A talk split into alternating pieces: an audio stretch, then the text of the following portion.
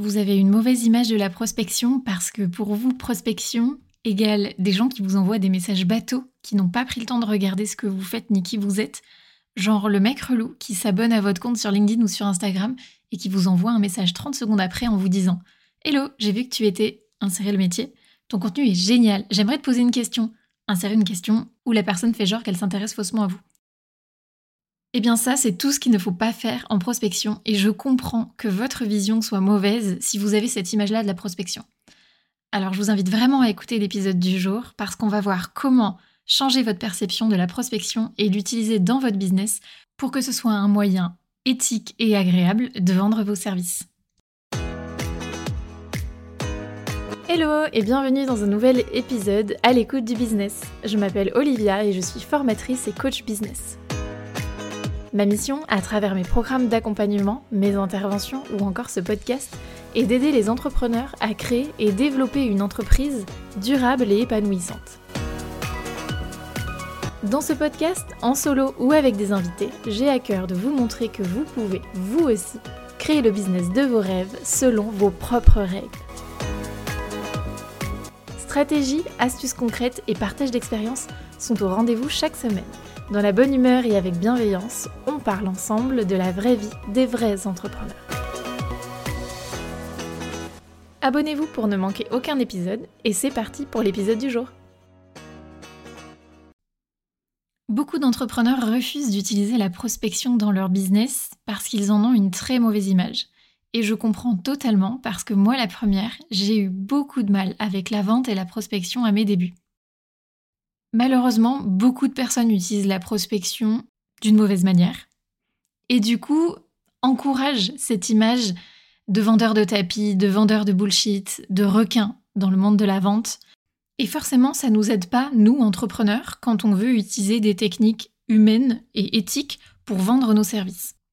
Du coup, la première étape, ça va être de changer notre vision et de travailler sur notre mindset pour avoir justement une vision éthique de la prospection. Pour commencer, je pense sincèrement qu'il ne faut pas se lancer dans une démarche de prospection en ayant en tête la volonté de vendre et de générer du chiffre d'affaires. La prospection, pour moi, il faut la voir comme un moyen de créer du lien. Il faut vraiment être dans une démarche de donner avant de recevoir. Et ça, c'est valable peu importe la technique de vente que vous utilisez.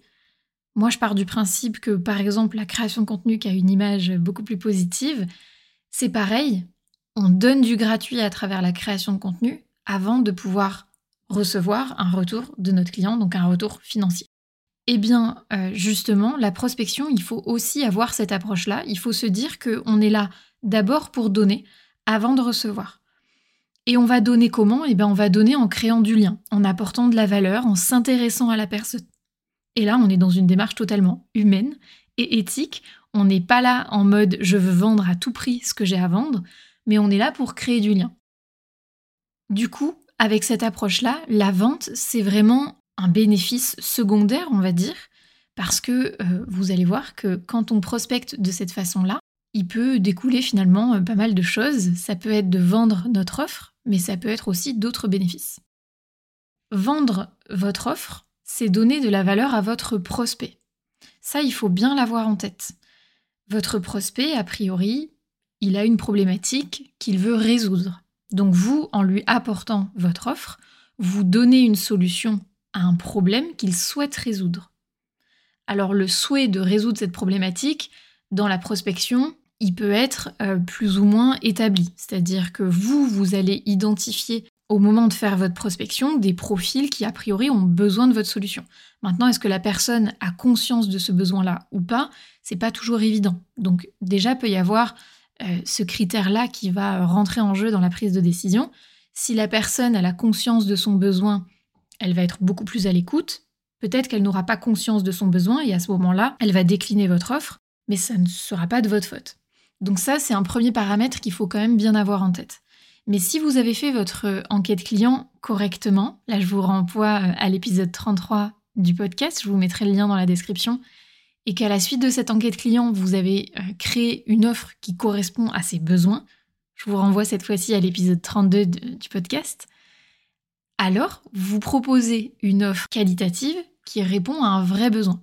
Vous vendez pas du rêve, vous n'avez pas de raison de passer pour un vendeur de tapis. Et d'ailleurs, si vous écoutez cet épisode de podcast, je suis sûre que c'est parce que vous voulez avoir une bonne image, que vous êtes soucieux de l'image que vous renvoyez et que justement vous voulez utiliser la prospection de façon éthique et pas en mode requin de la vente. Donc la prospection, c'est proposer une solution à quelqu'un qui a a priori besoin de votre solution. Mais vous n'êtes pas là pour forcer la main. Et à ce moment-là, il faut aussi accepter du coup que la réponse soit non. Parce que ça, c'est quelque chose que euh, beaucoup de mes clients me disent. Souvent, ce qui fait mal dans la prospection, ce qui est difficile à accepter, c'est que la personne puisse dire non. Et du coup, au moment où la personne dit non, ou qu'il y a absence de réponse, il y a un sentiment de rejet. Et là, on peut se dire Oh, mais je suis nul, euh, de toute manière, j'ai pas les compétences, etc. Quand un client vous dit non, ça ne remet pas en cause ni qui vous êtes vous en tant que personne, ni les compétences que vous avez. Il y a plein de raisons pour qu'un prospect dise non, et euh, ça c'est quelque chose qu'il faut travailler aussi côté mindset et accepter que le non fait partie du jeu, entre guillemets, fait partie de la démarche de prospection. On ne convertit pas 100% des prospects, c'est tout à fait normal, et ça ne remet pas en cause, encore une fois, ni la personne que vous êtes, ni les compétences que vous avez. En voyant la prospection comme une façon d'aider les gens, ça devient tout de suite plus positif. C'est pour ça que, je vous le disais, c'est important de changer votre vision de la prospection et de le transformer en quelque chose de positif. Vous le faites avec une approche éthique, une approche humaine, et dans ce cadre-là, on enlève déjà beaucoup de barrières pour pouvoir utiliser la prospection dans son activité. Il y a une autre image que j'aime beaucoup avec la prospection, c'est que comme beaucoup de choses dans le business, pour moi, la prospection, c'est planter des graines pour le futur. Certaines graines vont germer très vite, d'autres mettront plus de temps à germer, et d'autres ne germeront jamais. C'est comme ça, faut en avoir conscience et faut l'accepter. Ça, c'est déjà une première étape.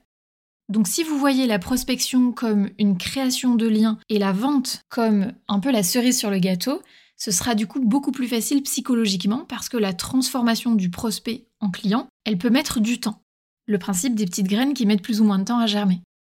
Un process de vente, un tunnel de vente, ça correspond aux différentes étapes pour qu'un prospect devienne client. Et parfois, ce process, il est rapide et parfois, il prend du temps. Alors, ça dépend de plein de critères, euh, par exemple le type de service ou de produit que vous allez vendre, l'urgence du besoin de votre prospect, le budget, la sécurité, etc. On va prendre deux exemples différents. Premier exemple, vous entrez dans une librairie, vous tombez sur un livre qui vous donne envie, vous lisez le résumé au dos, vous feuilletez quelques pages et vous décidez d'acheter ou non. Là, on est sur une décision qui est euh, très rapide, qui peut prendre que quelques minutes et tout euh, se passe plutôt bien. Deuxième exemple, vous voulez changer de métier. Vous vous posez beaucoup de questions, vous cherchez une formation pour devenir community manager par exemple. Qu'est-ce que vous allez faire? Eh bien, vous allez prendre le temps de comparer les nombreuses offres qui se trouvent sur Internet, vous allez faire un premier tri en regardant peut-être les avis euh, des clients qui ont déjà euh, consommé ces formations-là. Vous allez vous abonner à deux trois formateurs que vous aurez euh, présélectionnés sur Instagram. Vous allez les suivre pendant plusieurs semaines, voire plusieurs mois, pour voir un petit peu leur approche, comment ils s'expriment, est-ce que vous accrochez avec eux. Et puis vous allez accrocher avec un formateur en particulier, il y en a un qui va sortir du lot, et vous allez décider de prendre un appel pour en savoir plus et pour vous aider à prendre votre décision. À ce moment-là, vous aurez peut-être encore besoin de quelques jours pour vous décider à acheter ou non la formation. Là, vous voyez qu'on est sur un process qui peut durer plusieurs mois. Donc encore une fois, quand on parle de l'achat d'un livre ou de l'achat d'une formation pour changer de métier, vous voyez que l'objectif, il n'est pas du tout le même. D'un côté, on est plutôt sur un moment de divertissement, de détente, etc. De l'autre côté, on est sur une décision de vie euh, qui est quand même importante, à savoir changer de métier, changer de vie, se reconvertir. Donc c'est pour ça que je vous disais, il y a plein de critères à prendre en compte, mais le process est toujours le même. On va passer euh, d'un stade prospect froid à un stade client à travers un entonnoir de vente.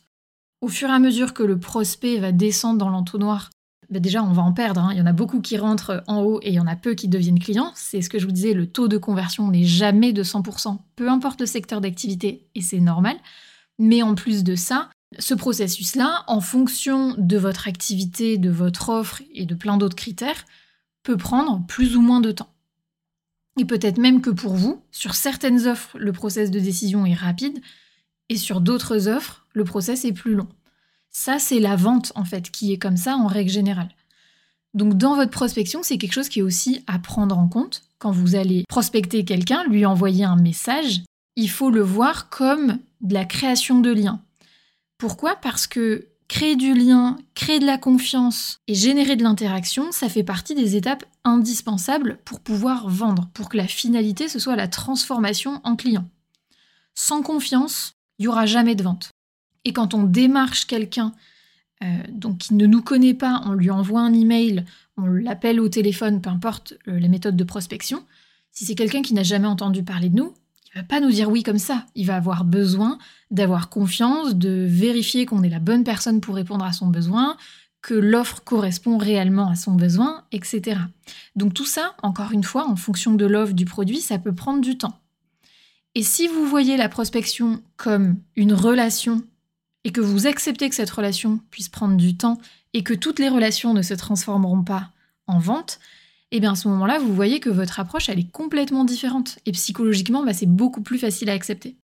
Et ça, c'est valable pour de la prospection qui va déboucher sur de la vente, mais ça peut être aussi euh, déboucher sur d'autres bénéfices, comme je le disais un peu plus tôt.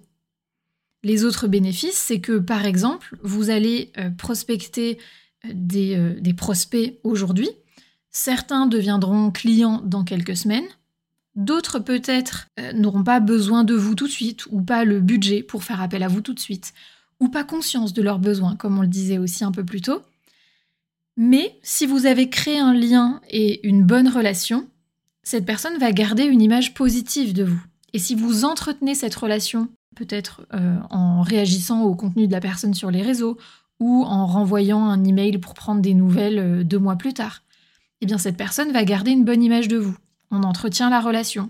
Et peut-être que dans un an, cette personne-là se dira Ah ben là, c'est le bon moment. Là, j'ai le budget. Là, j'ai besoin, effectivement. Et comme eh bien, elle avait ce souvenir de vous positif et que vous avez créé ce lien avec elle, à ce moment-là, elle va vous rappeler vous plutôt que d'aller chercher quelqu'un qu'elle connaît pas, avec qui elle a aucune relation. Donc ça, c'est euh, justement le fait que parfois la vente ne va pas se faire tout de suite, mais elle peut venir plus tard. Et puis peut-être que cette personne-là, elle n'a pas euh, besoin de, vos services tout de suite ou qu'elle fait déjà appel à quelqu'un ou peu importe. Mais peut-être que ça peut déboucher sur d'autres choses. Peut-être que cette personne-là va apprécier votre démarche et qu'elle va vous proposer une collaboration. Peut-être qu'elle va vous recommander euh, à quelqu'un de son entourage parce qu'elle va se dire Ah bah oui, euh, j'ai un ami, quelqu'un de ma famille, peu importe, quelqu'un dans mon réseau qui pourrait avoir besoin de vous. Et à ce moment-là, elle va vous recommander. Peut-être qu'elle va vous proposer de faire une collaboration euh, sur de la communication, par exemple, d'intervenir dans un podcast, dans un article de blog, peu importe. Donc vous voyez finalement, à partir du moment où on a une approche de la prospection en disant que on va créer du lien avec la personne et que dans tous les cas on va en retirer un bénéfice, peu importe qu'il soit financier ou autre, eh bien c'est tout de suite plus doux. Et d'ailleurs, il y a une chose à laquelle je pense là tout de suite, c'est que quand vous créez du lien avec une personne, il y a toujours, toujours, toujours quelque chose de positif et du bénéfice à en retirer. Ça m'arrive, moi, plein de fois d'échanger avec des personnes. Je sais que tous les entrepreneurs avec qui je discute ne seront pas mes clients, c'est totalement OK. Pour autant, toutes les conversations que j'ai, je les estime intéressantes et je ne les vois pas comme une perte de temps. Parce que parfois, on pourrait se dire aussi, oui, mais j'ai démarché 100 personnes et puis en fait, euh, bah, peut-être qu'il n'y en a que 10 qui vont devenir mes clients et du coup, bah, j'aurais perdu du temps sur tout le reste. Si vous prenez en compte que vous avez créé du lien et encore une fois que vous pouvez en retirer d'autres bénéfices comme des recommandations, des collaborations, etc., ça c'est une chose. Mais gardez en tête aussi que créer du lien avec les gens, créer des discussions, ça va forcément vous apporter des informations. Des informations qui vont vous permettre de renforcer votre connaissance de votre client idéal, éventuellement aussi de détecter euh, des opportunités, de détecter des nouveaux besoins, d'ajuster potentiellement vos offres. Donc en fait, peu importe l'issue de cette prospection, vous aurez forcément des choses à en retirer, que ce soit de l'information pour vous, pour nourrir votre activité, pour nourrir votre business, que ce soit des collaborations, que ce soit du relationnel qui, bah, on ne sait pas ce qu'il peut donner dans quelques mois, voire quelques années. J'espère que cette vision-là de la prospection vous aura aidé et que euh, vous repartirez avec une image beaucoup plus douce parce que euh, la prospection est très boudée dans beaucoup de business. Il y a beaucoup d'entrepreneurs qui refusent d'utiliser la prospection alors que ça peut être un levier vraiment intéressant pour trouver des clients, mais pas que, comme je vous le disais. Donc si avec cet épisode, j'ai réussi à vous apporter une vision un peu plus douce de la prospection, eh bien j'en serais ravie. Si cet épisode vous a plu, n'hésitez pas à laisser une note de 5 étoiles sur votre plateforme d'écoute, cela m'aidera vraiment à faire connaître le podcast. Et on se retrouve très bientôt pour un prochain épisode. Bye bye